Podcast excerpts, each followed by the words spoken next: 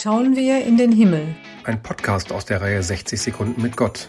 Es erzählen die Konfirmandinnen und Konfirmanden der Johanneskirche. Heute mit Alina Zakolonski. Mir wird schon als Kind beigebracht, dass Gott oben irgendwo im Himmel sitzt und ein Auge auf alles hat.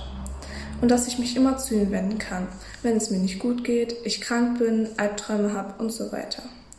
Es hieß für mich immer, wenn du nicht in der Kirche bist, geh ans Fenster und bete zu Gott, der oben im Himmel ist. Er wird dich hören und dir helfen.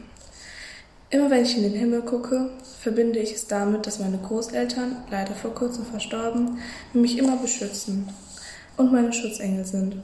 Auch wenn sie nicht mehr auf dieser Welt sind, sind sie trotzdem irgendwie bei mir. Genauso verbinde ich den Himmel mit Gott, wie schon gesagt. Ich habe das Gefühl, dass er seine Hand über mich hält und mich beschützt, beziehungsweise auf mich aufpasst. Gott wird mich nie im Stich lassen.